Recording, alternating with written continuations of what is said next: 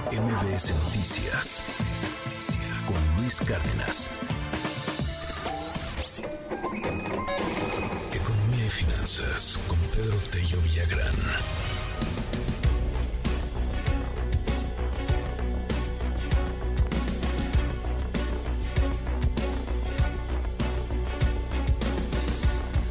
Las 7 con 58 minutos, 7 con 58, seguimos en este espacio. Gracias por los mensajes. WhatsApp abierto para todo el mundo, ya se lo sabe, 5571-131337, 5571-131337, WhatsApp abierto para todo el auditorio. Querido Pedro Tello, te mando un abrazo, como siempre. ¿Cómo estás, Pedro? Buen día. Luis, buenos días, qué gusto saludarte a ti y también a quienes nos escuchen. Cuéntanos, cuéntanos, Pedro. Hay varios asuntos de los cuales platicar el día de hoy en materia económica.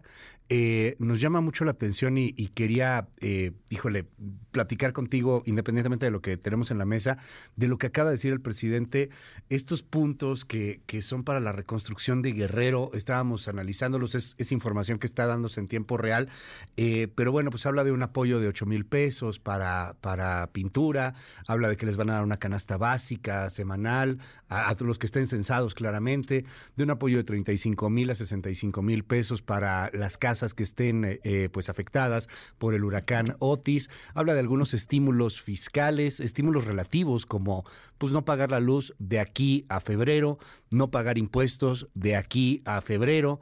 Eh, insisto que digo, falta analizarlo, falta escuchar todavía mucho más, pero de bote pronto, perdón Pedro, ¿tendrás alguna opinión sobre esto? Por supuesto que sí, Luis. De hecho, el tema de hoy tenía que ver justamente con la perspectiva para la reconstrucción de las eh, zonas dañadas del estado de Guerrero. A ver, el secretario de Hacienda y Crédito Público acaba de señalar en la mañanera que el monto de los recursos que se destinarán para soportar este programa de 19 puntos que dio a conocer el presidente de la República supone el destino de 61.313 millones de pesos. ¿Es una cifra suficiente o no para poder atender los requerimientos que supone la reconstrucción de la zona costera de Acapulco, más eh, el impacto que tuvo sobre la infraestructura carretera y el efecto que tuvo sobre los hogares en Coyuca de Benítez, no lo sabemos todavía.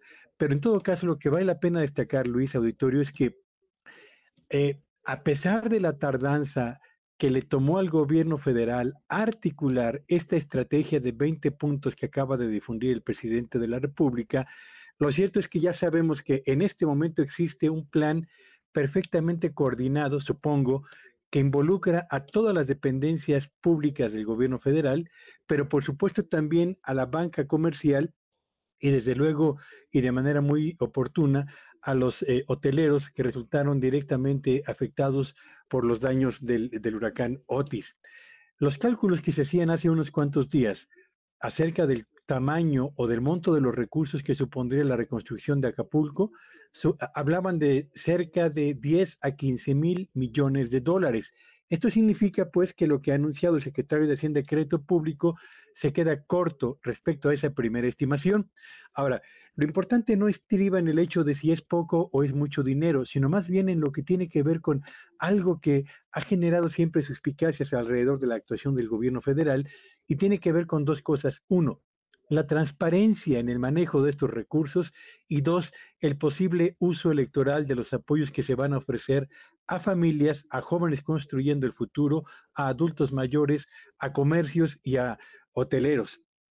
Estamos frente a una circunstancia, Luis Auditorio, que eh, ha puesto literalmente en entredicho las posibilidades de crecimiento económico del estado de Guerrero, pero particularmente de la zona de Acapulco. ¿Por qué es importante esto? Bueno, pues porque Acapulco o la zona turística de Acapulco representa el 40% del valor total de lo que se genera en Producto Interno Bruto en todo el estado de Guerrero a lo largo de un año. Y un estudio realizado el día de ayer por un banco habla de que en el cuarto trimestre de este 2023, la economía del estado de Guerrero va a tener un retroceso del 16% en su nivel de actividad económica y que tardaría prácticamente eh, más de un año la reconstrucción de todo lo que ha sido afectado. Así que este programa que ha anunciado el presidente de la República, que tiene que ver con el adelanto de pago a pensiones, la contratación de jóvenes construyendo el futuro para la reconstrucción, el incremento en las becas para educación básica, la prórroga de seis meses para el pago de Infonavit, de Fobiste, del IMSS, el eh, no pago de luz de octubre a febrero del 2024, la canasta básica por tres meses para las eh, familias de, eh, afectadas, los apoyos para limpieza y pintura de todos los hogares afectados, el apoyo de 45 mil pesos a, los locales comerciales que también resultaron afectados, los créditos a la palabra, la reconstrucción de infraestructura urbana, el no pago de impuestos de IVA, ISR y el IEPS, así como todo lo que se va a tener que requerir para la, la, habilitación de cuarteles para la Guardia Nacional, los créditos de Nacional Financiera pequeñas y medianas empresas y el apoyo de Hacienda para pagar la mitad de los intereses a todo el financiamiento que otorgue la banca comercial a los 373 hoteles que habrán de acudir a ese, a ese tipo de, de apoyos financieros, pues representan, yo creo que un programa que estábamos esperando desde hace días. Qué bueno, qué bueno que lo han eh, anunciado ahora y ahora habrá que ver si el monto de los recursos es suficiente, pero sobre todo si la coordinación interinstitucional funciona para que esos apoyos lleguen con transparencia y oportunidad a las familias, a los pequeños empresarios y por supuesto a los hoteleros que están ávidos de recibir un apoyo oportuno, expedito y además transparente para que las labores de reconstrucción permitan que la rehabilitación de la economía de Guerrero, tan importante para la economía del Estado, avance con prontitud y pronto, muy pronto podamos tener esa zona turística tan relevante para el Estado, pero también para el país, en funcionamiento, Luis. Tardó prácticamente una semana en llegar este plan, ahí está. Eh, creo que al final de cuentas queda un tanto insuficiente, eh, es, evidente el tamaño del desastre, es, es, brutal, es dolorosísimo. Acaba de hablar el secretario de Hacienda también hace un momento, como bien nos señalabas, Pedro, eh, pues hablando de, de, esta cantidad, de la inversión de más de 61 mil millones de pesos para cubrir estos 20 puntos del Plan General de Reconstrucción y Apoyo a la Población. Escuchemos a Rogelio Ramírez de Lao. El costo de la inversión que estamos ya varios días trabajando para aproximarlo lo más posible a las necesidades es de 61.313 pesos, 313 millones de pesos y se distribuye entre los 20 puntos que señaló el presidente de la República. Ese es el, el monto de inversión.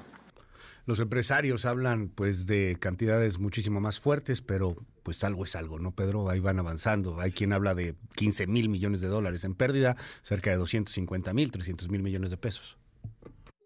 Sí, sin lugar a dudas, Luis. Yo creo que el, tamaño eh, o el monto de los recursos que serán necesarios para la reconstrucción de Acapulco y para el apoyo a Coyuca de Benítez, de Benítez seguramente lo iremos conociendo con mayor detalle en el curso de las próximas semanas y meses. Lo importante en lo inmediato, me parece, Luis, que vale la pena destacar es que por fin el gobierno federal respondió con un proyecto que sí. une la labor de las dependencias involucradas y ofreciendo al mismo tiempo respuesta a las familias, a los pequeños comerciantes, a las pequeñas empresas y a los hoteleros que estaban ávidos por escuchar algo que les permitiera tener la certeza de cuál iba a ser el camino a seguir para avanzar rápidamente en la reconstrucción de un puerto que, insisto, tiene un peso muy importante en la economía del Estado, pero también es un destino turístico relevante para mexicanos y para extranjeros, Luis. Gracias, Pedro. Como siempre, seguiremos analizando este y otros temas. ¿Te seguimos en la red? ¿Cuál es? Síganme en X en arroba Petello Villagrán y que tengan un espléndido día. MBS Noticias Luis Cárdenas.